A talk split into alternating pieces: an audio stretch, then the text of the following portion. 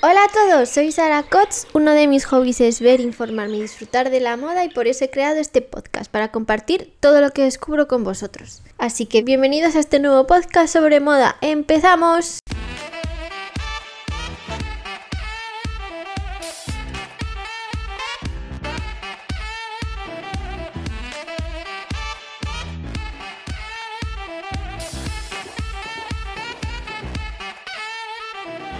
El viernes de la semana pasada fue el desfile volumen 4 de la marca Savage Fenty, uno de los desfiles más esperados por mi parte. ¿Y por qué os preguntaréis? Pues porque es el desfile que ha tomado relevo al desfile de Victoria's Secret, que era uno de mis desfiles favoritos. Yo lo veía todos los años y no os hacéis idea de lo que buscaba para poder verlo en directo a las tantas de la mañana y luego buscaba vídeos en YouTube hasta que por fin publicaban algo. Entonces, Hoy os quiero contar cómo Rihanna, una cantante de Barbados que es un gran icono de la música y de la moda, además de revolucionar el mercado del maquillaje, ha revolucionado el mundo de la moda, en concreto con la ropa interior, con esta marca, Savage Fenty. Su primer desfile fue en el año 2019. Ese mismo año fue el último desfile de Victoria's Secret. Y creo que en parte tuvo que ver con este desfile de Savage Fenty, además de que tuvo muchas polémicas y controversias en su día. Los desfiles de Savage Fenty son más bien shows y los podéis encontrar en Amazon Prime. Además, si nunca te has registrado en Prime, tienes 30 días gratis y si no quieres luego seguir pagando la mensualidad, pues cancelas tu suscripción antes de llegar a los 30 días y si no te apetece registrarte, seguro que en internet encontráis vídeos de trocitos de los desfiles porque yo los he encontrado, pero me ha merecido más la pena hacerme Prime unos días para poder verme todos los desfiles. Así que si os interesan los desfiles y la lencería, os animo a verlo. Entonces, ¿en qué consiste Savage Fenty?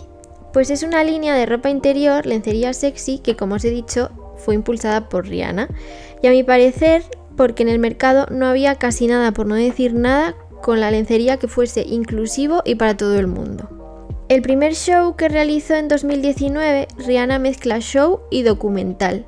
En él explica el concepto de la marca y es que ella desde un principio quiere hacer algo innovador en el mundo de la moda, sobre todo en lencería que incluya a personas que no tienen tanta visibilidad, con características únicas y transformar lo que la sociedad considera sexy.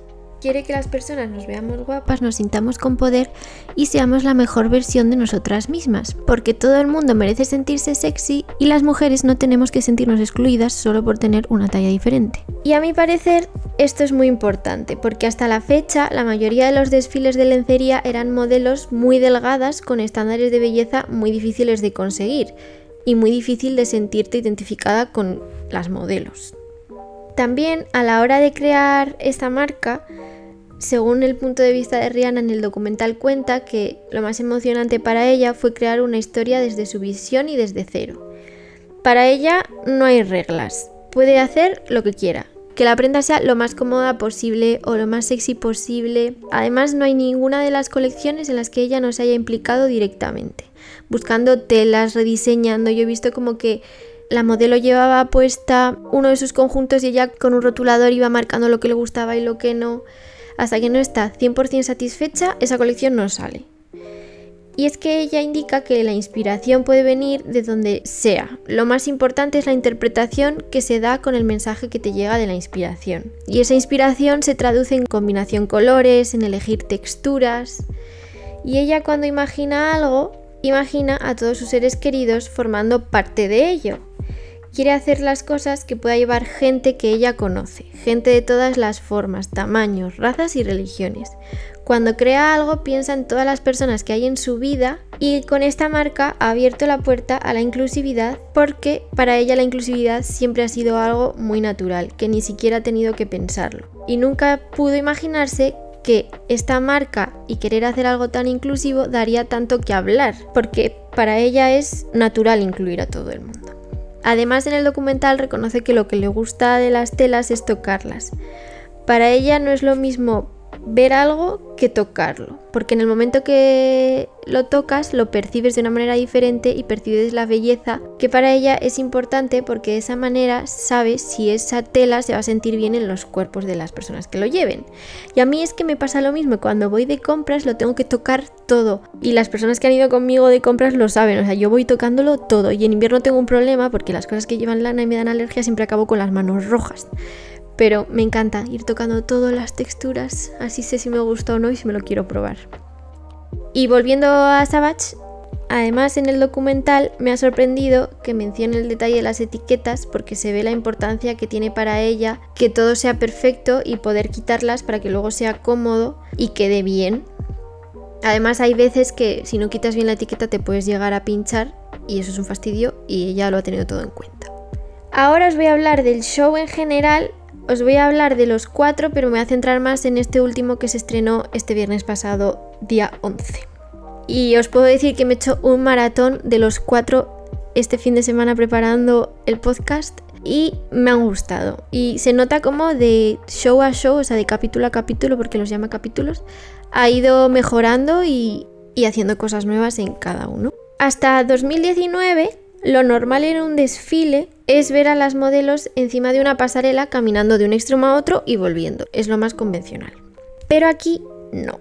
Aquí tienen bailarinas vestidas con todos los conjuntos de lencería. A partir del volumen 2 añaden bailarines porque lo mejoran y añaden calzoncillos en la marca. Estas bailarinas me parecen muy interesante y muy importante porque hacen coreografías muy modernas y yo creo que no hay un desfile con tanto movimiento y tan rompedor como este. Este espectáculo que ha montado no es delicado, como podrías pensar que es un desfile de lencería delicado, un baile delicado. No, es más moderno. Y además como bailan, sabes que esa lencería es cómoda y que esos sujetadores te van a sujetar porque se mueven muchísimo. Y además estas mujeres no están sonriendo todo el rato como en los desfiles que las modelos van sonriendo, no, aquí están serias, ponen caras, transmiten fuerza y lo que para mí transmite es que las mujeres no somos frágiles, sino que somos poderosas. Y es algo que Rihanna siempre ha transmitido y ha conseguido plasmar muy bien en su marca. Porque yo con esos bailes y con cada capítulo siento poder. Se nota que he visto para mí porque me siento poderosa con lo que yo he puesto. Como aquí estoy. El primer año este desfile se realizó en Nueva York. Tuvo público y era en un escenario con una escenografía como si fuesen edificios conectados y blancos y jugaban con las luces en función del color de la lencería que llevaban. Las actuaciones cantadas eran a la vez que había bailarinas, porque este show también tiene actuaciones cantadas como el de Victoria's Secret que también cantaban. A mí me gustó porque que haya público me parece que le da vidilla a la gente gritando y aplaudiendo, pero entiendo que como fue en 2019 y luego ya hubo una pandemia, los siguientes ya no ha podido hacerlos así.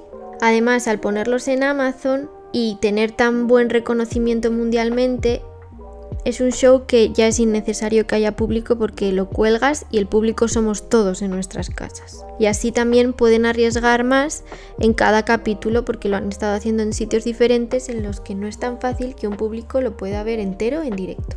El segundo capítulo fue en una nave y había distintos escenarios.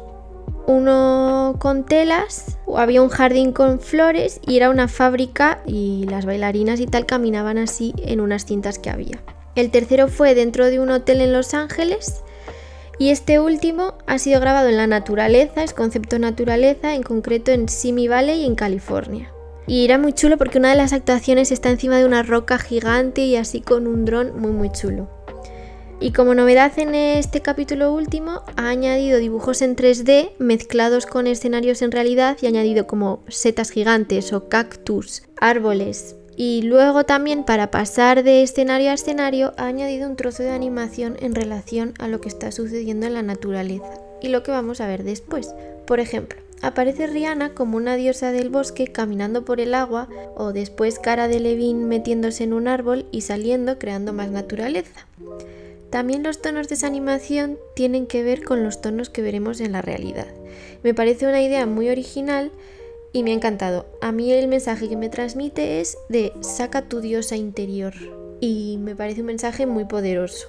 Además, todos los capítulos están grabados o de noche o ambientados en la noche. Y yo entiendo que tiene sentido porque para mí es que te sumerges en el momento que normalmente usarías lencería. También como contradeciros que a mí lo que me gusta de estos desfiles es ver las prendas, el estar tan oscuro no siempre se aprecian bien. Y eso yo creo que con los planos que van muy al ritmo de la música dificulta un poco el disfrutar de ver bien la prenda de lencería. Y con tanto espectáculo y cambio de ambiente me cuesta también concentrarme en las prendas porque estoy más atenta a todo lo que está sucediendo. En cuanto a esto, el primero me gustó más ya que al ser un solo espacio es más fácil fijar la atención. Sin embargo, lo que también me gusta de estos desfiles es que no solo es ropa interior combinando braguita y sujetador, sino que son monos, combinaciones, guantes, corsés, pantalones, batas o capas. Y además las bailarinas lo llevan con deportivas o zapatos más cómodos que es algo que las personas llevamos más en nuestro día a día y podemos hacernos una idea de cómo puede quedar ese conjunto con deportivas. Además, a partir de 2020 ya empezó, como os he dicho, con la ropa interior masculina, lo que hizo completarlo e incluirlo aún más.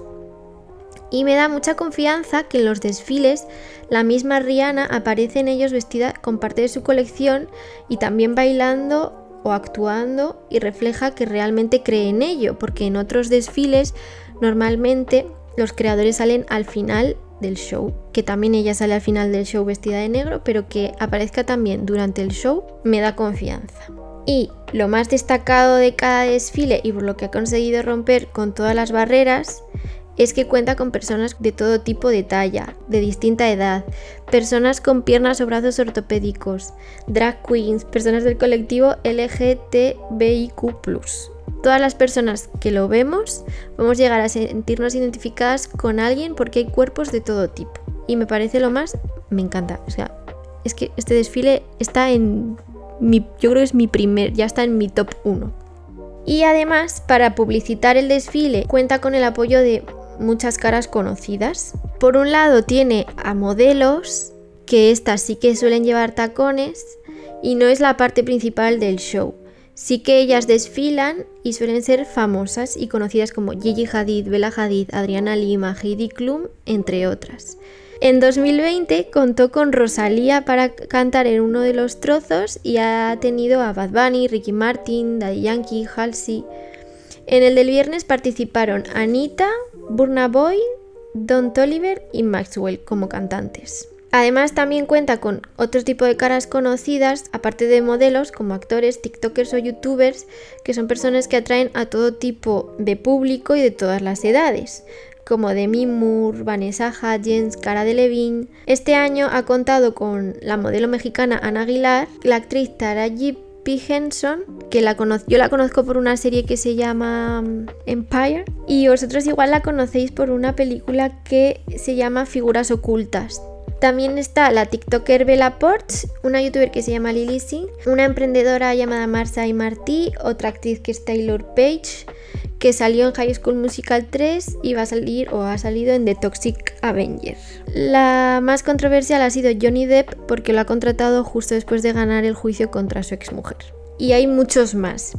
Ahora os voy a comentar los conjuntos de esta edición y añadir que esta temporada ha ampliado con conjuntos de deporte. En el segundo capítulo añadió ropa interior masculina y ahora ha añadido deporte. Es que cada temporada va mejorando su marca. Los colores elegidos para esta temporada son el rosa, este rosa precioso que llevamos viendo toda la temporada, verdes, amarillos, azules, morado, negro y un gris así plateado. Además también tiene conjuntos con los dibujos que han ido saliendo en el show.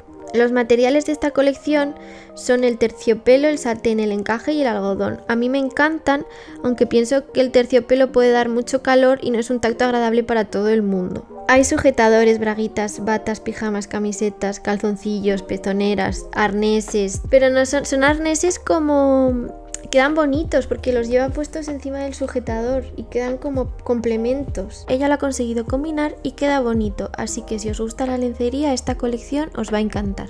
Lo que también me gusta de las colecciones es que estén mezcladas y que todos los géneros tengan los mismos tonos, porque muchas veces si nos metemos para buscar ropa interior masculina, suelen ser los mismos tonos negros, grises y aquí sin embargo pues te los encuentras los rosas y los amarillos también y me parece súper buena idea porque además no todos son simples calzoncillos sino que también tenéis calzoncillos un poco más sexys y es una manera de incluir a todas las personas que les gusta más llevar calzoncillos pero que a la vez quieren verse sexy en alguna ocasión. Yo no podría elegir nada de la colección porque a mí la lencería me encanta y tendría todo, todo lo que venden lo tendría todo en mi casa. Y para terminar, añadir que Rihanna ha anunciado que va a abrir 5 tiendas físicas en Estados Unidos, que hasta ahora solo se puede comprar online. Y a mí eso me gusta, porque en tema lencería me gusta tocarla y probármela. Y ver cómo me siento y cómo me queda. Porque las devoluciones online, aunque en este caso su política de devoluciones es bastante razonable, no me termino de sentir cómoda porque luego dices no sé si esto lo puedo volver, si esto no. Así que por favor Rihanna, hago un llamamiento para que traigas a España tus tiendas con Savage Fenty, por favor. Recordaros que luego en Instagram subo fotos de todo lo que hablo para que os hagáis una idea y decidme si veis la colección o el show que os ha parecido decidme si a vosotros también os transmite esa fuerza y ese poder. Muchas gracias por escucharme, hasta la semana que viene, adiós.